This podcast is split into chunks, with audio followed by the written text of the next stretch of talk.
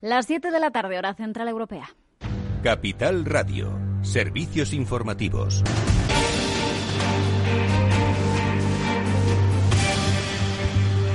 ¿Qué tal? Muy buenas tardes. Estamos pendientes de esa reunión del grupo COVID-19 entre el Gobierno central y la Comunidad de Madrid para ver si finalmente llegan a un acuerdo sobre qué restricciones se deben poner en marcha en la capital, en la región, para intentar contener la expansión del coronavirus. Y es que, como les venimos contando, el Tribunal Superior de Justicia de Madrid ha levantado ese cierre de la capital y otros nueve municipios. No validaba esa orden dictada por el Gobierno central por porque limita los derechos fundamentales al restringir la movilidad. Mientras, la Comunidad de Madrid, antes de esa reunión, está ultimando una orden completa pero sencilla, dicen. Eh, para el Ejecutivo que preside Isabel Díaz Ayuso se trata de una prioridad ineludible antes de convocar esta nueva reunión del Grupo COVID-19 entre ambas administraciones. Eh, en ese encuentro se enmarca la propuesta de retomar el diálogo y contar con la ayuda del Gobierno central, dicen desde esta región. Y es que la presidenta de la Comunidad de Madrid ha pedido eh, al Gobierno que se retome el diálogo, que se llegue a un acuerdo para entre esta noche y mañana anunciar las nuevas restricciones. Eh, por ahora, eso sí, ha pedido a los madrileños que no se vayan de puente. A los madrileños nuevamente no salir de Madrid y seguir todas las recomendaciones sanitarias, sobre todo en los próximos días, ahora que hay un puente. Daremos cuenta de nuestras órdenes, como estamos haciendo los viernes, y de todo lo acordado con el Gobierno de España próximamente como digo, entre hoy y mañana, para que la orden que ya salga mañana sea cumplida y conocida por todos los ciudadanos. En la misma línea, el alcalde de Madrid, José Luis Martínez Almeida, ha pedido a los madrileños que no se vayan de la ciudad. Recordamos que mañana empieza ese puente del Pilar porque el lunes es festivo. También ha dicho que espera que el Gobierno central haya aprendido de esta decisión del tribunal a que no se pueden imponer medidas de forma unilateral. Pero por su parte, el presidente del Gobierno, Pedro Sánchez, ha dicho que el Gobierno se podría plantear eh, el estado de alarma. En todo, dice que es un instrumento que ha demostrado ser eficaz y que no se descarta, por tanto, ninguna medida. Desde Argelia, donde está en viaje oficial, ha dicho también que los datos de Madrid siguen siendo muy preocupantes y que, por tanto, se van a adoptar medidas que se ajusten a la gravedad de esta situación.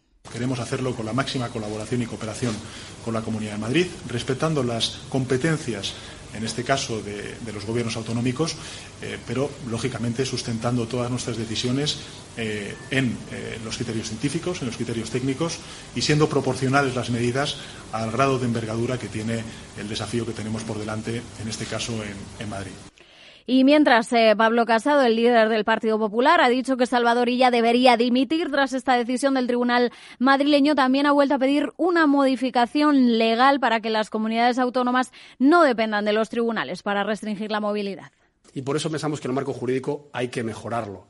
Y se puede modificar para limitar la movilidad una ley orgánica, que es la del año 86, en 15 días, añadiendo dos líneas para que así las administraciones tengan la seguridad jurídica de no depender de los tribunales superiores de justicia para hacer efectivas unas limitaciones de movilidad, que es lo que ahora se necesita para contener la propagación de este virus y mientras el Ministerio de Sanidad ha notificado este jueves 12.423 casos eh, de COVID-19, de los que 5.585 han sido diagnosticados en las últimas 24 horas frente a los 5.075 registrados el miércoles. De esos 5.585 nuevos casos, casi la mitad, 2.265, se han localizado precisamente en Madrid. Y desde el Fondo Monetario Internacional terminamos con este apunte. Se ha defendido los confinamientos, considera el organismo internacional que conducen a una recuperación económica más rápida. Dice que deben ser lo suficientemente estrictos eh, para frenar las infecciones, eh, mientras desde la OCDE señalan que ya se aprecian signos de estabilización en el crecimiento económico de España. Es todo por ahora. Les dejamos ya con After Work de la mano de Eduardo Castillo mientras siguen informados en Capital Radio.es.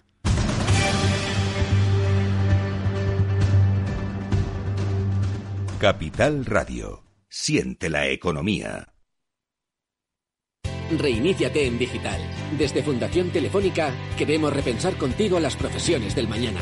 De manera gratuita, a través de nuestro programa Conecta Empleo, te asesoramos y ponemos a tu disposición todas nuestras herramientas y cursos formativos digitales para que encuentres tu oportunidad laboral. Reiníciate en digital en fundaciontelefónica.com.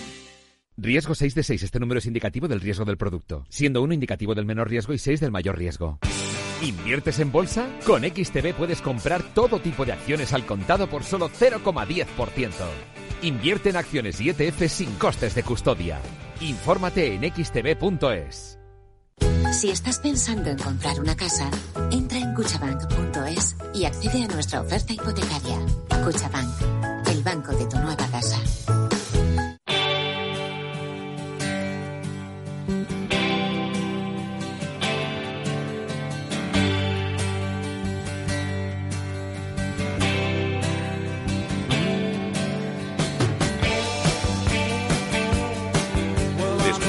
Trabajo, After Work, con Eduardo Castillo, Capital Radio.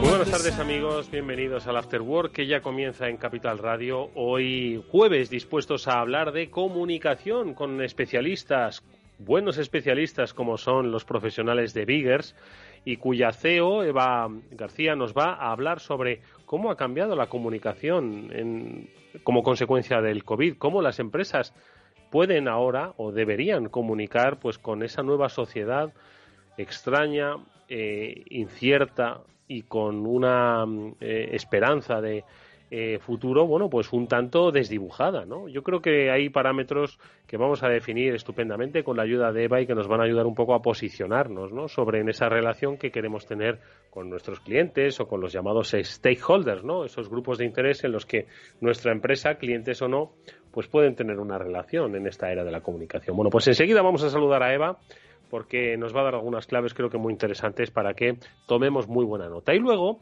eh, también vamos a hablar de la era, de la era digital obviamente, y lo vamos a hacer con la ayuda de Julián de Cabo y de Víctor Magariño, nuestros dos gurúes de cabecera particulares de este programa, dos de los mejores profesores de escuelas de negocios que hay ahora mismo en nuestro país y que nos van a dar las claves, las pistas que nos van a hacer igualmente reflexionar sobre hacia dónde estamos dirigiendo esta humanidad digital. Interesantes reflexiones seguro que van a compartir con todos nosotros. Bueno, pues esto es el After Work, amigos, tan sencillo como potente. Eh, Nada más que daros la bienvenida. Néstor Betancor gestiona técnicamente este programa. Os habla Eduardo Castillo. Vamos a hablar de comunicación.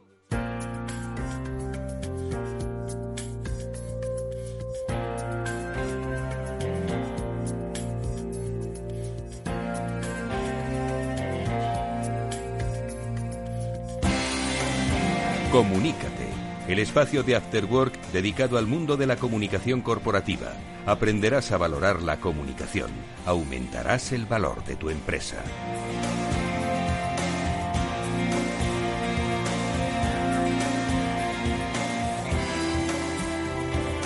Ya está con nosotros Eva García, es la CEO de Biggers, que hoy nos va a dedicar su tiempo y conocimiento para que a todas aquellas empresas que obviamente ha cambiado vuestro estatus, porque la, la pandemia nos ha cambiado a todos, pues eh, tenéis que entender que hay una nueva forma, o quizás una forma evolucionada de comunicaros con los demás. Y eso es lo que Eva te vamos a pedir. ¿Qué tal? Muy buenas tardes. ¿Qué tal, Eduardo? ¿Cómo estás? Muy bien, encantado de que nos eh, vayas a- poniendo en las pistas sobre cómo evoluciona la comunicación. Hay que recordar que Eva es la CEO de Biggers, que es una eh, agencia de comunicación corporativa que ayuda a las empresas no solo a comunicarse con los demás, no solo a salir en los medios, sino a entender por qué les eh, resulta de utilidad comunicarse a través de los medios de comunicación, los medios digitales o a través, a través de otros medios que al final hace que lleguen a eh, potenciales clientes, a potenciales inversores, a potenciales eh, interesados en esa marca, en ese concepto de empresa. Y con Eva hoy vamos a recuperar un fantástico artículo que ella misma ha publicado en la eh, revista Dirigentes Digital con un título muy sugerente, ojo, eh, que es el de cómo conseguir ser noticia en 2020. O te llamas coronavirus o no hay espacio para ti en los medios, Eva, pero tú has querido cambiar ese paradigma, ¿verdad? Pues sí, a ver, es verdad que, al final este artículo eh, ha sido pues un bastante, ha sido una reflexión de todo lo que hemos aprendido, porque desde el mes de marzo en el que nos confinaron y bueno pues eh, empezó a cambiar nuestras vidas de forma tan radical empezamos a nosotros seguimos trabajando tú ya sabes que hemos estado en todo momento al pie del cañón ayudando a las empresas a no parar porque desde el primer momento dijimos que era muy importante el no parar la comunicación porque esta crisis al final Eduardo y lo hemos dicho en otras ocasiones también va a ser temporal no sabemos un año dos años tres años pero no es una crisis como las económicas de antaño donde realmente no sabíamos exactamente em, si iba a ser a lo mejor 10 años o 20 años o si jamás íbamos a poder salir de esa crisis, ¿no?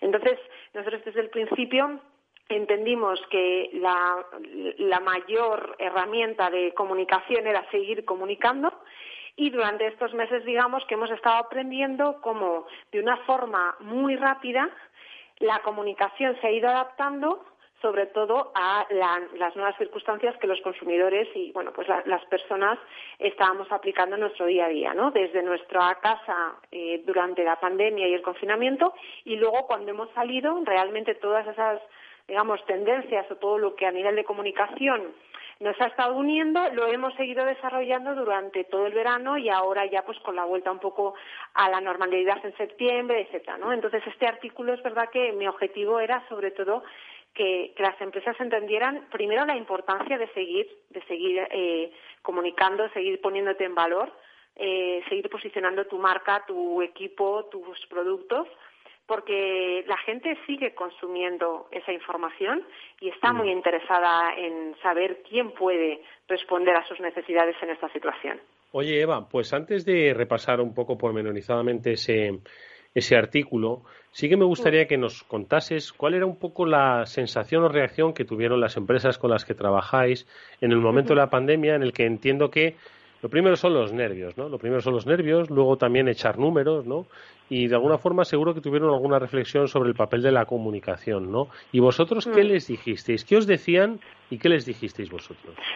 Pues mira, al principio es verdad, yo creo que fíjate que ahora mismo hay más miedo que en el mes de marzo, porque en el mes de marzo no sabíamos lo que iba a ocurrir.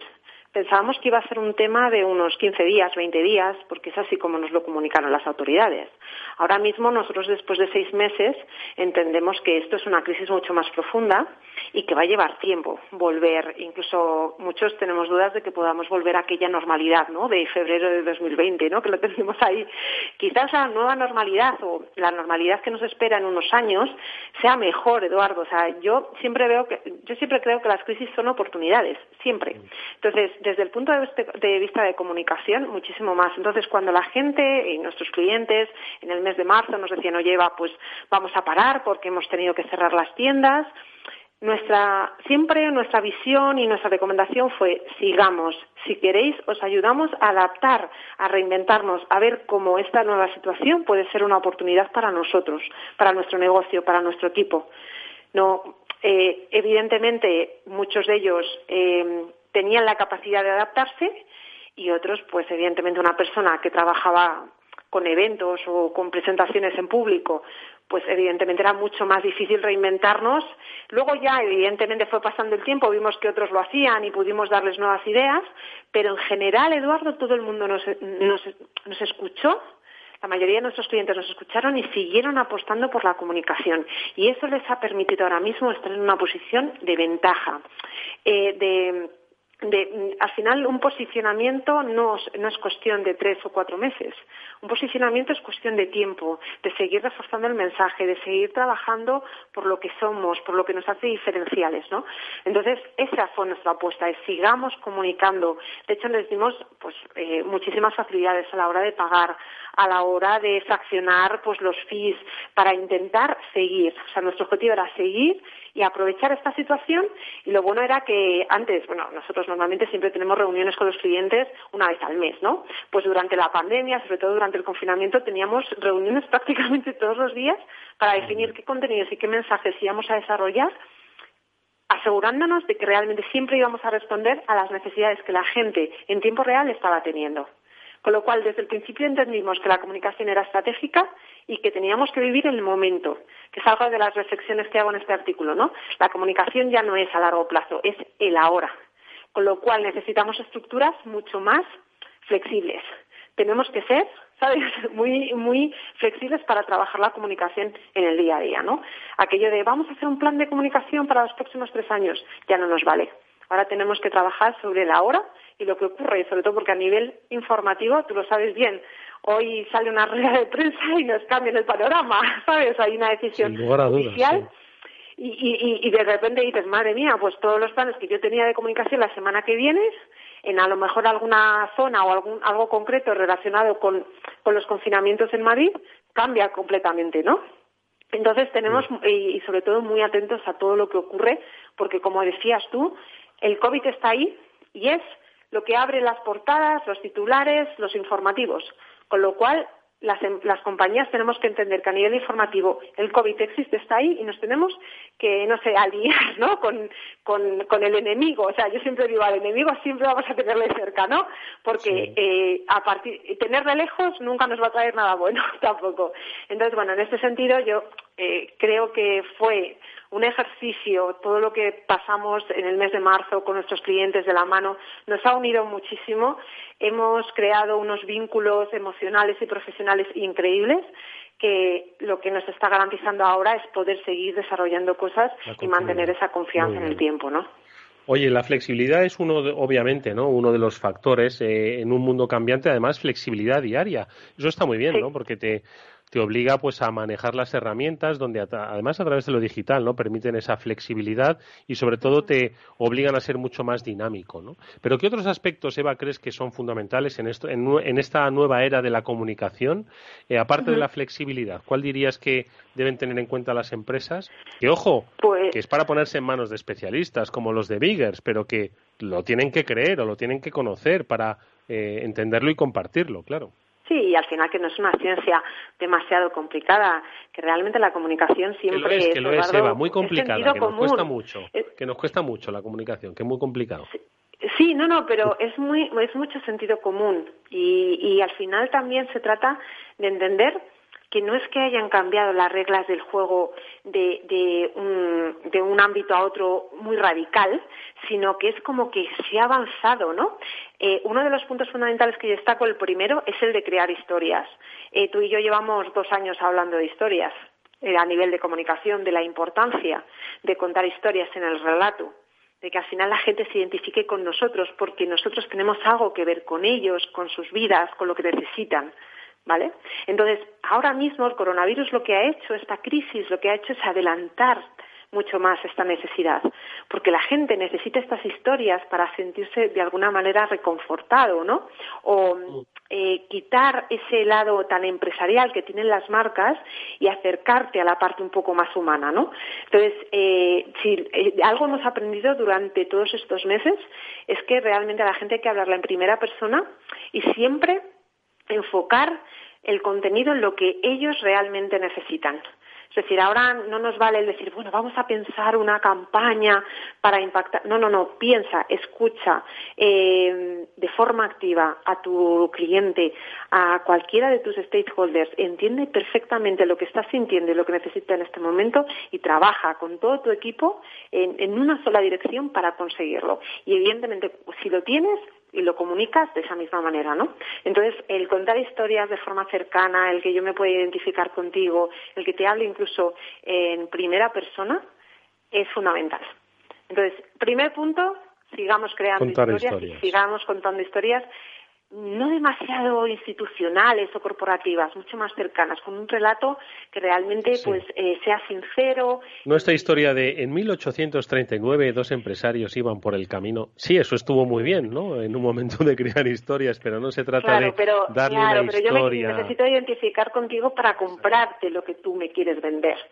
Entonces tenemos que bajar un poco el relato a algo más, mucho más cercano y sobre todo en nuestra época de valores y de actitudes y de dar ejemplo. ¿Vale? que el coronavirus Eva ha creado pues muchas historias de, que, de empatía entre ciudadanos, empresas, eh, comercios, ¿no? Que vamos por la calle y todos estamos pues viviendo un poco la misma incertidumbre, ¿no? Y yo creo que esa, esa conexión mm, se puede perfectamente eh, aprovechar y se puede contar, ¿no? Claro, y hacerlo de forma transparente, o sea, no hay que forzarlo.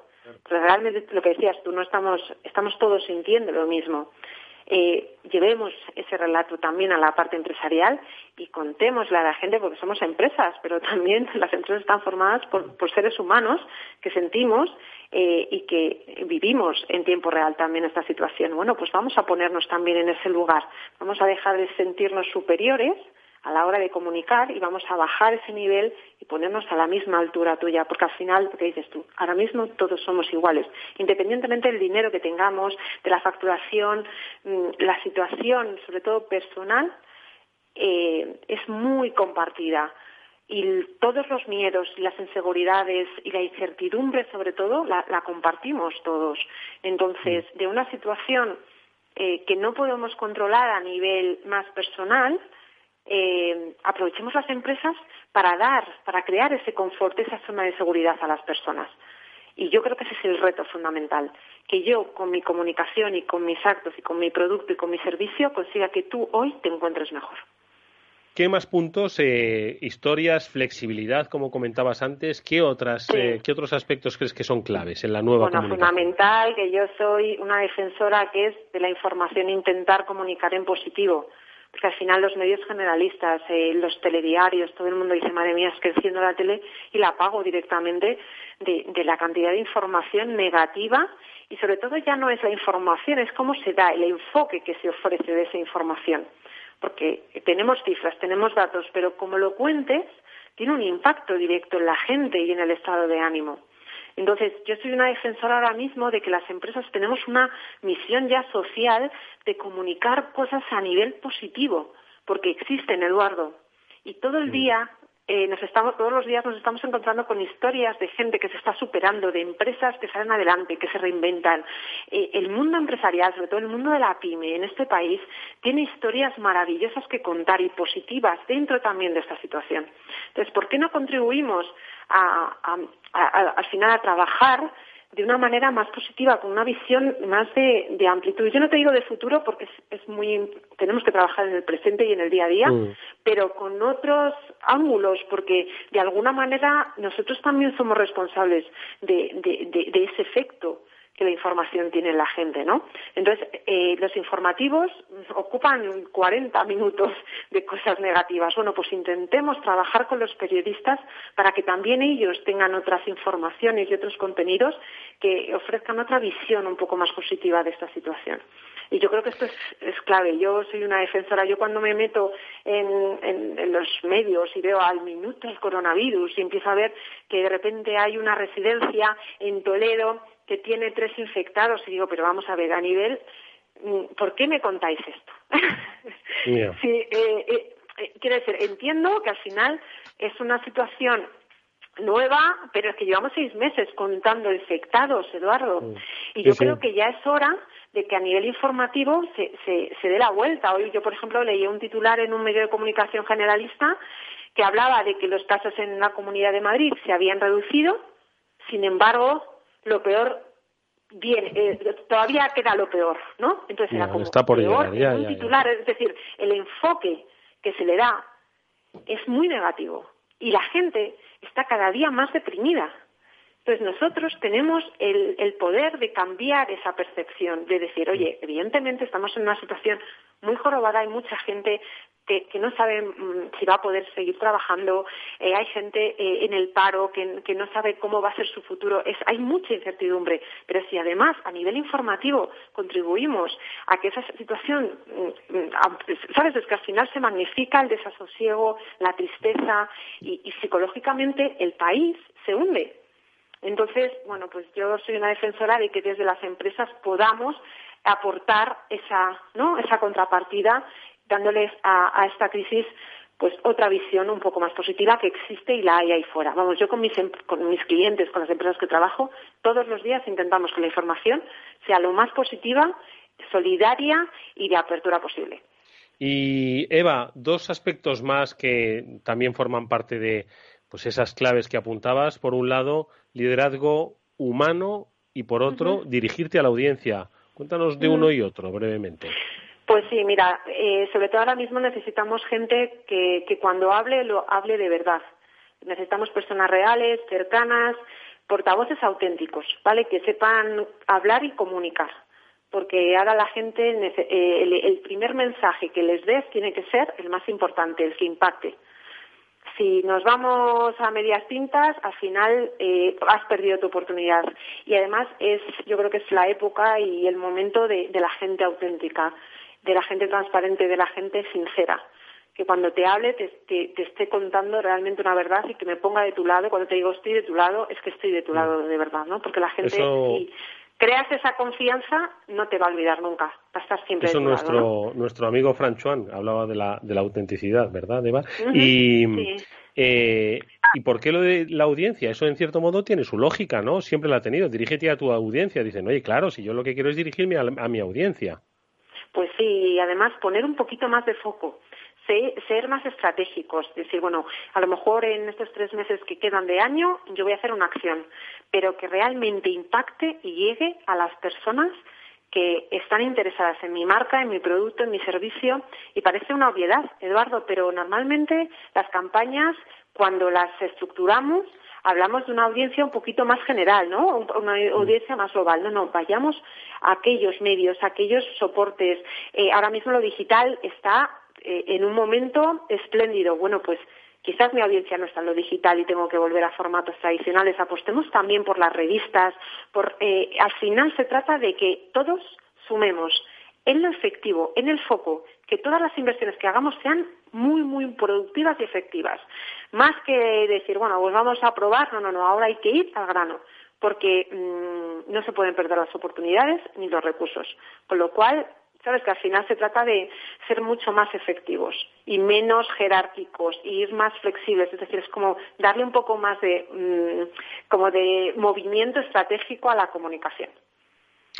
La verdad es que son cinco puntos interesantísimos, fundamentales, diría yo, para comunicarnos, para eh, eh, conectar con la audiencia, una audiencia en un tiempo extraño, cambiante, que necesita, por supuesto, buenas historias, que necesita que se las contemos en múltiples formatos, eh, que seamos flexibles y que van a determinar, como nos ha explicado nuestra amiga Eva García, la forma en la que nos vamos a relacionar en un futuro, en un futuro que, ojo, como bien ha expresado, va a seguir siendo como este presente y difícilmente se va a parecer al anterior. Así que más vale que tomemos buena nota, consultemos a los especialistas y nos dejemos guiar pues en estas incertidumbres que por supuesto siempre están llenas de oportunidades. Las que nos muestra como siempre Eva García, CEO de Biggers, a la que te agradecemos Eva que nos hayas acompañado nuevamente eh, en este espacio de comunicación. Muchas gracias, nos vemos la semana que viene. Gracias Eduardo, hasta luego. Un abrazo.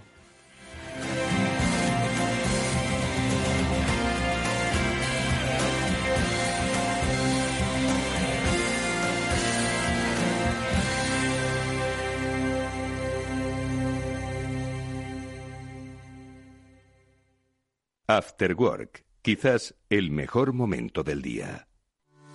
A la hora de invertir, la diferencia entre la convicción y la palabrería está en el grado de compromiso que eres capaz de asumir. El nuestro es este.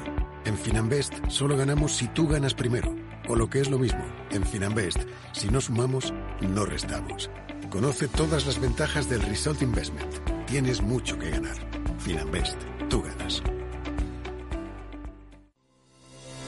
El próximo 20 de octubre de 10 a 12, especial gestión del agua en el escenario post-COVID. Los mitos y realidades de la relación agua-COVID-19, la influencia de la pandemia en la calidad de las aguas, la reconstrucción tras la crisis o el futuro del sector serán los temas de debate de este especial en el que contaremos con las principales empresas, instituciones y profesionales. Especial gestión del agua en el escenario post-COVID, el 20 de octubre en Capital Radio.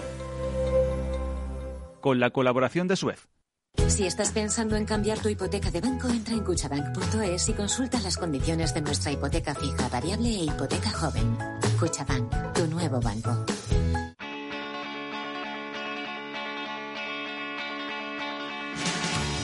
After Work con Eduardo Castillo.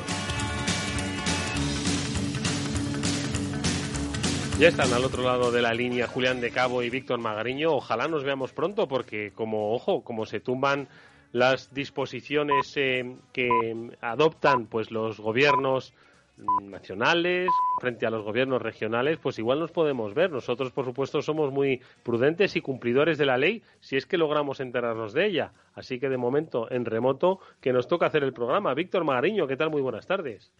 Hola, buenas tardes. Pues coincido contigo, Eduardo, hay que cumplir con la ley y aunque podríamos haber hecho como que mirando para otro lado, con permisos de ir a clase y tal, pero no, aquí somos cumplidores y hacemos gala de, de lo que contamos en clase.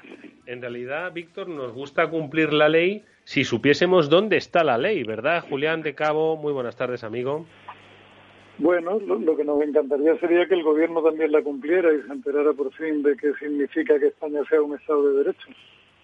Madre mía, cómo está el tema. Menos mal que nosotros no vamos a hablar de nuestro país, sino de otro que tampoco es que las cosas estén menos revueltas que en el nuestro, que es Estados Unidos, porque allí nos soplaba Víctor Magariño que ha habido un tema importante en el Congreso con respecto a, la llamada GAFA, ¿no? que él, que él eh, siempre nos recuerda, Google, Amazon, Facebook y Apple, los gigantes de la tecnología, eh, empresas que tienen una capitalización superior incluso a la, al PIB de, al maltrecho PIB de algunos países y que exactamente qué es lo que ha ocurrido y que dices ha tenido poca repercusión, Víctor. Pues sí, es una cosa, bueno, sí que es verdad que aquí estamos con nuestra pandereta nacional, que no vamos eh, escasos de, noticias, ¿no? Entre unas cosas y otras. Pero, pero esto a mí me parece un tema eh, muy relevante porque toca a las empresas más grandes del mundo y de mayor capitalización pero sobre todo porque veremos a ver en dónde queda. Pero esto, si, si, si hacen lo que eh, han recomendado, ¿eh? Eh, podría suponer eh, un, vuelco importante en, los próximos años, incluso incluso décadas, ¿no? Porque estamos hablando de, que han propuesto ni más ni menos que trocear a las mayores compañías del mundo y obligarles a segregar los negocios, con lo cual eso de alguna forma dinamizaría sectores que hoy en día están, eh, pues eso, prácticamente oligopolistas o monopolistas, ¿no? Entonces a mí me parece una, una noticia de, de alcance, ¿no? Sí que es verdad que, que veremos a ver, ahora si queréis hablamos un poco de, de, cada, de cada impacto y en cada compañía y que es algo que tiene que desarrollarse pues probablemente el año que viene, pero, pero esto a mí me parece si normalmente les dan alguna collejita de cuando en cuando, esto es, esto es un collejón en toda la regla. ¿Qué te parece, Julián? Eh, ¿Tú crees que, bueno, la multa de Microsoft, ¿no? ¿Os acordáis aquella? Yo no sé cuánto tiempo ha pasado ya desde entonces, pues parecía increíble y, acabó, y acabó siendo, ¿no? Entonces, ¿tú crees que este escenario que, ha contado Víctor sobre el, la fragmentación de los gigantes de la, de la industria tecnológica es posible? ¿Tú crees que puede llevarse, que podría llevarse a cabo? Históricamente se ha hecho, en Estados Unidos son serios con esto de los monopolios y les da horror y los llevan en los genes.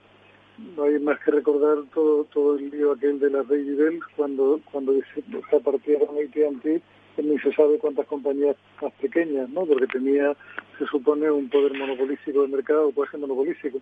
El problema hoy que le veo es que el entorno no es el mismo y que al final trocear a tus campeones nacionales cuando en Asia están creciendo grandes campeones, no sé si será algo muy, muy razonable o no, pero yo sería partidario de trocearla en todo el mundo, no solamente en Estados Unidos, sino también en China, claro.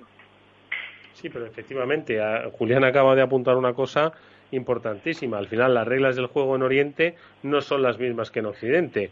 Y aquí puedes trocear y crear todo tipo de competencia que al final mm, Mira cómo se quedó la industria juguetera, ¿eh? eh por, imaginaos, ¿eh? ¿Qué es lo que hubiese pasado? Que lo hubiésemos hecho menos competitiva. Pues algo similar, Víctor. La verdad es que se me antoja y máxime con un, una...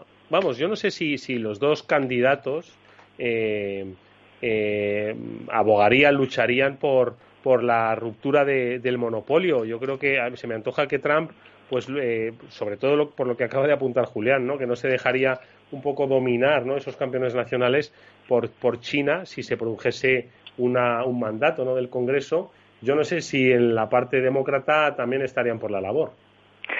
Pues mira, Eduardo, eh, es una buena consideración porque ahí es donde, donde está el factor eh, ahora mismo pendiente de dilucidar, ¿no?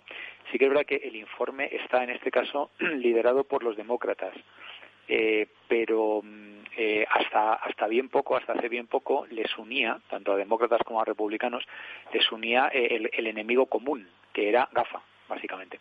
Entonces ahora cuando ha salido el informe, que repito, está firmado por, por el Congreso, eh, los republicanos lo, bueno, pues se quejan de una cosa que a mí me parece un poco independientemente de que pueda o no ser verdad, pero me parece un poco lateral, ¿no? Que es que dice que bueno que Gafa tiene sesgo de izquierdas, básicamente, ¿no? Ha dicho es que claro el informe tiene un sesgo un poco izquierdoso y tal y cual. Eso, mm, bueno, independientemente de que pueda ser o no verdad, yo creo que mm, eh, tienen que de alguna manera eh, quizá van a resolver sus, sus diferencias, ¿no? Eh, de momento son recomendaciones, sí que es verdad que los republicanos no entran tan al trapo a, llamar directamente al trofeo.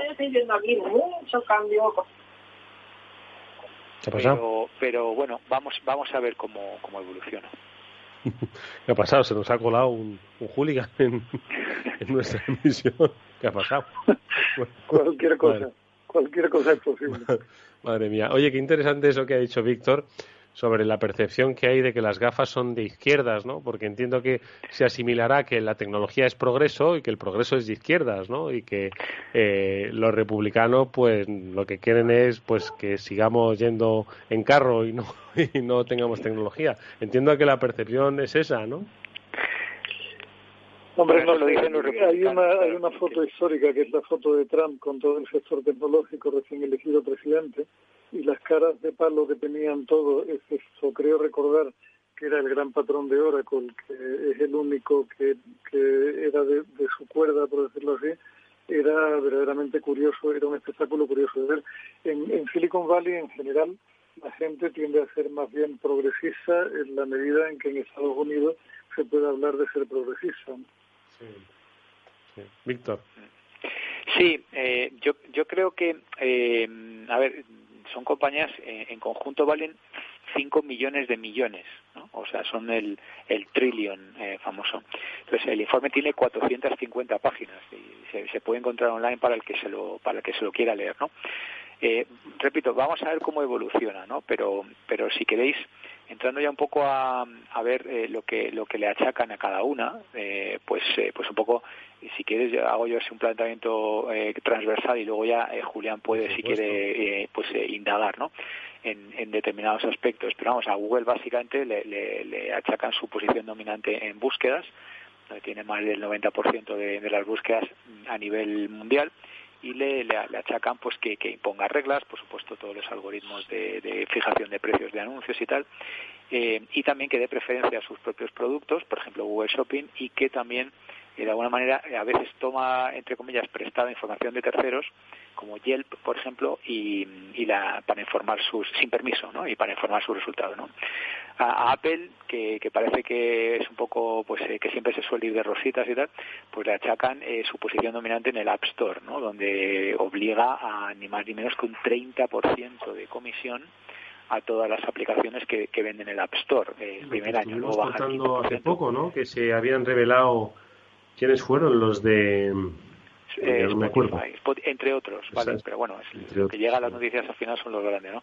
Pero Spotify también porque porque le han fusilado un servicio, que esa es otra, que suele hacer Apple. es un poco lo que hace Amazon en su marketplace, pues lo hace Apple en su App Store. Cuando hay una aplicación que funciona de maravillas, pues lo que hace es la fusila, la copia, básicamente. ¿no? Que, que, no es que esté mal, es decir, a, todos los que hemos trabajado en empresas siempre nos han copiado y hemos copiado y tal. Lo que pasa es que, de nuevo, no es el tema del copiar, dejar de copiar, es copiar y arrasar, puesto que, claro, el otro lo que lo que vende es en tu propio marketing y le obligas a pagarte un 30%, con lo cual no estás compitiendo en las mismas En igualdad de condiciones, sí. Claro. Aparte de, de, la infinidad de multas que, que tiene, yo, yo tengo una presentación llena de, de multas solamente de Apple, ¿no? Pues entonces la, me viene a la mente por la, eh, la ralentización del funcionamiento por el tema de la batería, ya tiene multas importantes en Estados Unidos y en Francia. Eh, tiene algunos casos eh, llamativos en, en, competencia, como por ejemplo eh, robar tecnología para el smartwatch de, de socios tecnológicos. Esto, eso está pendiente, está en su dice. Eh, tiene eh, también, bueno, la última gorda gorda que le han puesto 1.200 millones de multa en Francia por abuso de posición dominante en, en el iPhone y en los iPads con, con Ingram Micro y Tech Data, porque han hecho eh, fijación de precios. Eso es muy feo, eso no se hace. Entonces, tiene un historial de tal. Y entonces esto, bueno, pues lo que hace es de alguna manera reconocer e intentar, pues, volver. Eh, a Amazon, ¿qué le dicen? Eh, pues eh, lo mismo, que, que de alguna manera eh, tiene ese esa posición dominante en su marketplace, que sí que hay millones de, de pequeñas empresas que vienen a través del marketplace y que ellos dicen que es bueno, pero claro, cuando les obligas a unas condiciones leoninas, cuando además les obligas a hacer anuncios en tu plataforma, que además dominas tú y que te van directamente a tu bolsillo, pues eso también también está feo. Y bueno, de, Facebook ya hemos hablado mucho, ¿no? Yo creo que ya sabe todo, todos los oyentes ya saben un poco lo que le achacan. El año pasado le pusieron 5.000 millones de multa por el tema de Cambridge Analytica. Desde entonces ha tenido también un montón de, de agujeros de seguridad. Y, y bueno, lo de Facebook ya es un poco más conocido. Julián, no sé si quieres añadir algo más. Madre mía, no se salva ni una, ¿eh? sí, vamos a ver, realmente el historial de multa es largo y complicado, porque cada uno es más gatiza por donde más y mejor le parece. En la Comisión Europea le ha dado por muchos sitios, en Estados Unidos también, en fin. Es una, es una historia larga. Lo que pasa es que eh, tampoco es, no es menos cierto que al final estamos reprochando cosas muy distintas posiciones de mercado muy distintas. Es, un tema que yo lo veo muy, muy, muy, muy complejo. O sea, dudo muchísimo que nadie pueda tomar una acción conjunta contra todas estas empresas a la par, porque la casuística es radicalmente diferente, ¿no? O sea, tiene, tienes desde un Amazon que tiene una posición de dominio en su marketplace, pero que al final su cifra de, de, de ingreso por e-commerce es ínfima comparado con el conjunto del e-commerce mundial o no te cuento la cuota de mercado que tiene Apple en dispositivos comparado con la cuota del, mercado de los dispositivos mundial, o tienes una Microsoft que sin embargo sí tiene una verdadera posición de dominio en sistemas operativos. Son, son casuísticas tan distintas entre sí que mm. lo único que estoy seguro es de que la fórmula que hace para todos es completamente imposible. Mm. Claro, porque hay que entender que, que la, la posición de dominio aunque tenga carácter mundial, entiendo que se refiere al dominio en Estados Unidos. Aquí eh, en, en España, creo recordar que había informes que decían que éramos de los países que más usábamos Google, que en el resto de países, bueno, pues había cierta eh, más que equilibrio, seguía siendo el peso de Google importante, pero si aquí lo usaba el 80% de la población frente al 20% de otros buscadores, en otros países europeos y en el propio Estados Unidos, pues el peso de Google dentro de lo que es el uso de los buscadores tampoco era tan grande, ¿no? Bueno, el... dime, Julián. Perdona, Víctor, que te he cortado, pero no. Nada, tranquilo. Julián, adelante, adelante. No, no, decía, decía que, que al final es un tema con mil matices, con mucha complejidad y sobre todo con un problema que es el que a mí me parece verdaderamente grave y es que, de nuevo, y no, no es porque tenga yo el día especialmente enquistado con la clase política, por llamarlo de alguna manera, de nuevo pone de manifiesto que la gente que nos gobierna, sea aquí o sea en Estados Unidos, carecen de un conocimiento, carecen de un, de un mínimo marco conceptual sobre cuál es la problemática de lo que está encima de la mesa y no te cuento ya de un programa de futuro con relación a todo este tipo de cosas. El problema es que estás, por un, estás, estás contemplando a cinco compañías o seis compañías que están moviendo el mundo y hacerlo avanzar en una dirección determinada, mientras que la clase política carece en ese momento de un programa, no te digo ya a medio plazo, sino de un programa corto para saber cómo gestionar una economía que lleva tres crisis morrocotudas en el transcurso de 20 años que lleva este siglo. Y esa es una combinación que me parece muy, muy peligrosa. Víctor. Sí, yo, Eduardo, por responder a, tu pregunta y también a la observación que ha hecho antes Julián sobre China, efectivamente, esto estamos hablando de, los Estados Unidos, ¿vale?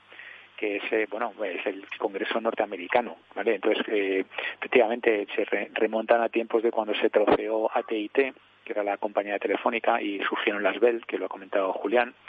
También cuando el tema de los ferrocarriles, que había determinadas compañías que, que bueno, pues que hacían abuso de posición dominante.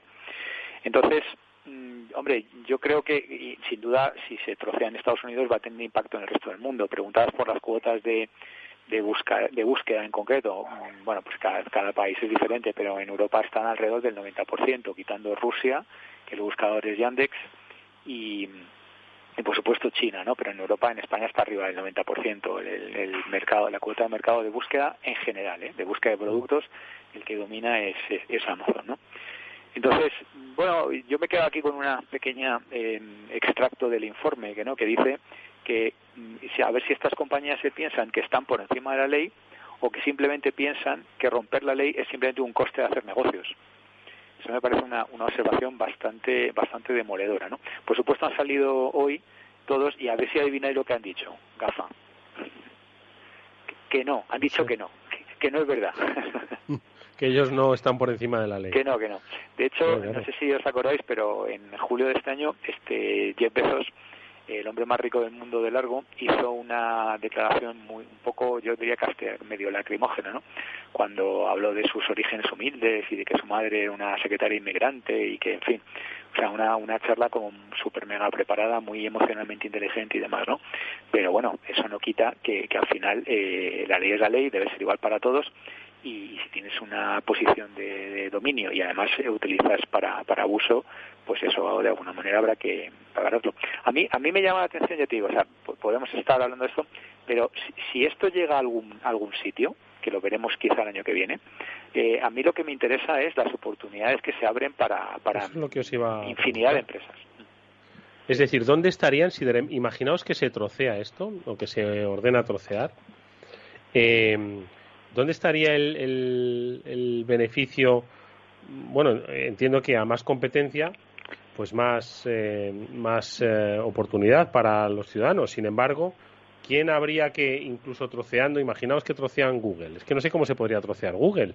Y si llega un nuevo actor a ocupar el puesto que ha dejado Google, si es capaz de dar el servicio que está dando Google. Es que, o sea, no hay que olvidar que esta gente eh, son monopolios por supuesto que, que por, por esas eh, prácticas que dices, ¿no? De, de, del Apple Store, ¿no? Pues que de alguna forma, pues, oye, tiene unas condiciones que son leoninas, ¿no? Y eso pues puedes llegar a entenderlo, pero al final la gente va a Amazon porque te lo trae mm, al día siguiente y la gente va a Google porque te salen 480 millones de, de resultados de búsqueda y la gente va a Facebook pues porque es que quiere ver a sus exnovias, ¿sabes? Entonces, mmm, No lo sé, al final es que la gente, la gente es lo que elige. A la gente no lo obliga. a mí me parece un, argumento en rebatible, ¿no? Hasta cierto punto, ¿no? Eh, cuando dices que, claro que mola, me compro algo y al día siguiente aparece en la puerta, ¿no? Eso, eso mola un montón y eso es culpa de, Amazon. Pero primero, ¿es eso rentable para alguien? Porque yo creo que no y hemos muchas veces hemos hablado de los números. Y segundo, ¿es eso eh, eh, digamos, corresponsable con el medio ambiente, que, que, alguien compre, no sé, una caja de cualquier cosa y al día siguiente la aparezca en casa por su comodidad. ¿Es eso sostenible bajo el medio ambiente?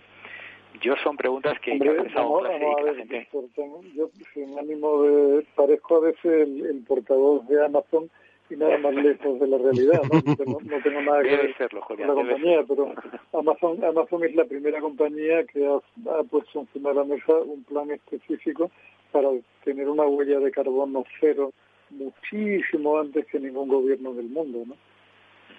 y así 27 cosas más. Es decir, yo no creo que... No, si las relaciones públicas eso lo tratan bien, eso lo llevan bien. No, no, no, pero, pero que, vamos a ver, es real. y hay, hay un compromiso real y habrá un cumplimiento real, habrá un cumplimiento real de eso, ¿no? El problema que veo yo es que eh, tenemos, vuelvo a lo mismo, ¿no?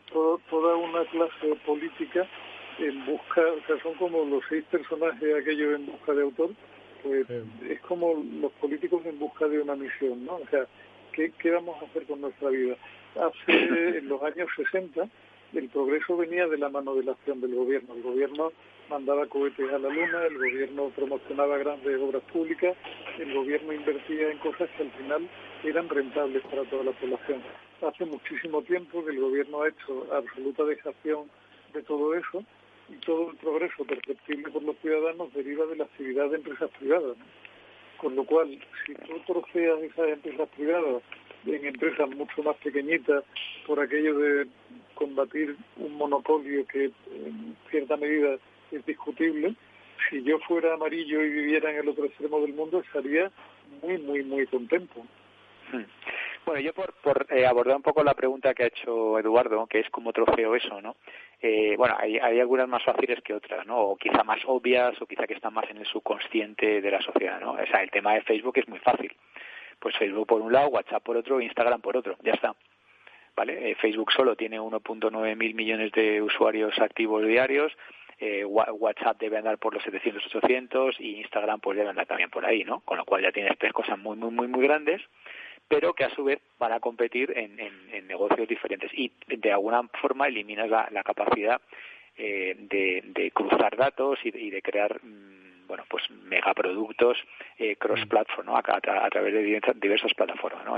la, de Facebook es relativamente fácil el tema de Google bueno pues hombre obviamente ahí si, si le metes mano a búsqueda pues hay un claro ganador ¿no? que es que es Microsoft con Bing y luego hay otros más pequeñitos, pues el DuckDuckGo y, y algunos otros eh, navegadores, el, bueno, pues eh, Safari podría desarrollar un navegador, es decir, alguna compañía más pequeña podría crear un, navegador, pues para, por ejemplo, para, para Apple, y que no tenga que usar el de Google, por ejemplo, ¿no? Y ya, ya tienes ahí. Luego hay otra parte de todo, eh, Google domina Search, aunque no domina la parte de display, la parte de, de banners, de, de anuncios. Bueno, pues eso también que en su día compró DoubleClick y ha ido comprando una serie de compañías que podrían también decir, oye, pues esto lo vamos a, lo vamos a separar, ¿no? Y, en el caso de Amazon, bueno, pues, pues también, ¿no? Podría decir, oye, pues eh, también, eh, ahora ya no solamente es el tema del e-commerce, pero ahora ya se ha metido en el tema del comercio físico y está haciendo también estragos con, con el tema de precios y demás, ¿no? Entonces está, bueno, intentando aplicar también las recetas que ha hecho en el e-commerce al otro. Entonces, bueno, por, apuntar algunas ideas, ¿eh? Julián, ¿cómo se trocearía? ¿Beneficiaría al, al usuario? Yo no lo creo. O sea, yo, realmente, francamente, no lo creo. Yo creo que, que trocearlo puede beneficiar sobre todo a, países que sí tienen claro para dónde van y sí tienen claro que se lo juegan todo en un liderazgo digital por el cual están peleando con uñas y dientes y que estarían felices de ver cómo aquí desmontamos los supuestos monopolios que están tirando del carro en un momento dado. A mí me parece, me parece, yo no sé, o sea, soy partidario de, partir algunas cosas, pero no soy partidario de destrozar negocios que están funcionando bien, que están creando valor y que yo creo que tienen un impacto neto global positivo para la sociedad y para el mundo. Y, y aunque como, o sea, mi, mi, base mental es liberal, con lo cual el monopolio me da pánico, pero me da mucho más pánico un monopolio manejado por un por Estado donde no tienen las barreras mentales que tenemos nosotros, que monopolios nacidos en nuestros países que se mm. sujetan de alguna forma a un marco regulatorio conocido y predecible. ¿Pero están dispuestos a asumir ese riesgo de China, eh, Víctor, del liderazgo tecnológico chino?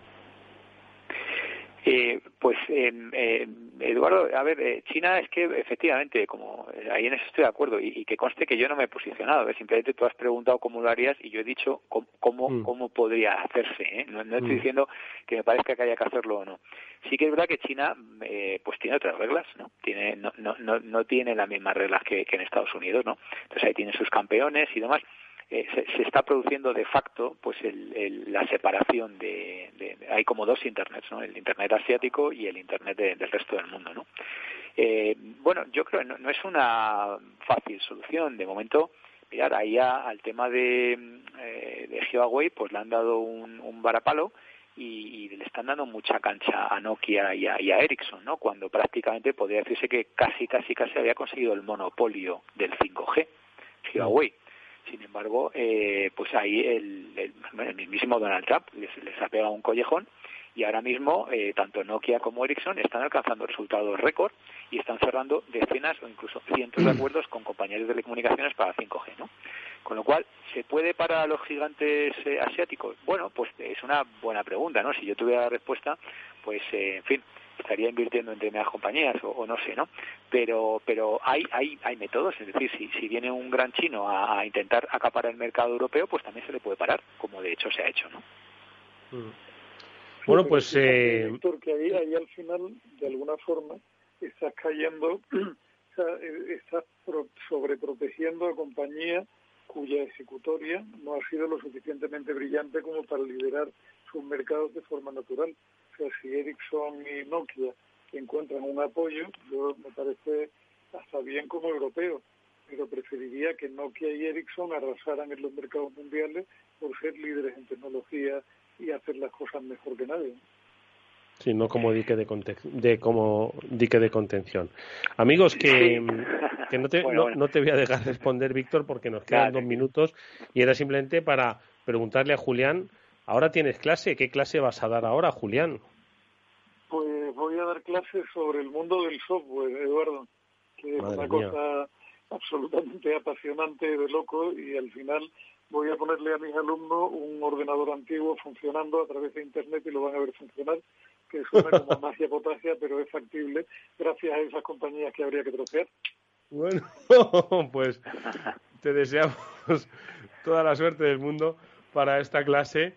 Así que eh, vamos a dejar que sigas preparando esas últimas slides para una clase, madre mía, a las ocho y media Mira que son tarde estas clases, pero bueno, es lo que tienen los, los, los másteres internacionales, Julián, que las horas eh, al final tienen que ser eh, clave para, para muchos lugares del, del planeta. Pues nada, con esa con esa clase te vamos a, a, dejar, agradeciéndote por supuesto que nos hayas acompañado estos minutos y por supuesto también dándole las gracias a Víctor Magariño que nos ha traído este fantástico informe del Congreso estadounidense sobre cuál es la situación de los gigantes de la tecnología, de Google, Facebook, Amazon y, y ¿cuál me he dejado? Y Apple. Apple, ¿vale? Y no hay ninguno más, porque es que claro, iba a decir, hay hay muchos más, pero, está, pero, pero formarán parte de, de, de las empresas estas, ¿no?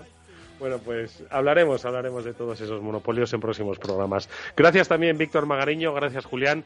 Cuidaros mucho, descansad, que disfrutéis del puente sin moveros, pero por lo menos del descanso. Y ya, ojalá que la semana que viene nos podamos ver en el estudio. Muy bien.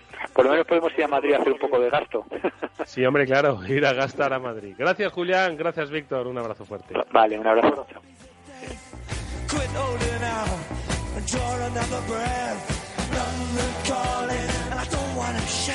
Bueno amigos, pues con la buena música de, de Clash que nos dejan estos Betancor, nosotros nos vamos a despedir hasta la semana que viene, que volveremos con, por supuesto, más horas de radio en la que trataremos de reflexionar sobre pues lo complejo que está el mundo y cuáles son, bueno, pues ahora mismo los puntos de interés que nuestros especialistas destacan para todos vosotros.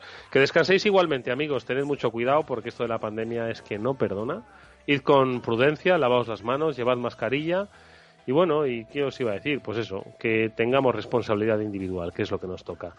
Un saludo para todos. Hasta entonces.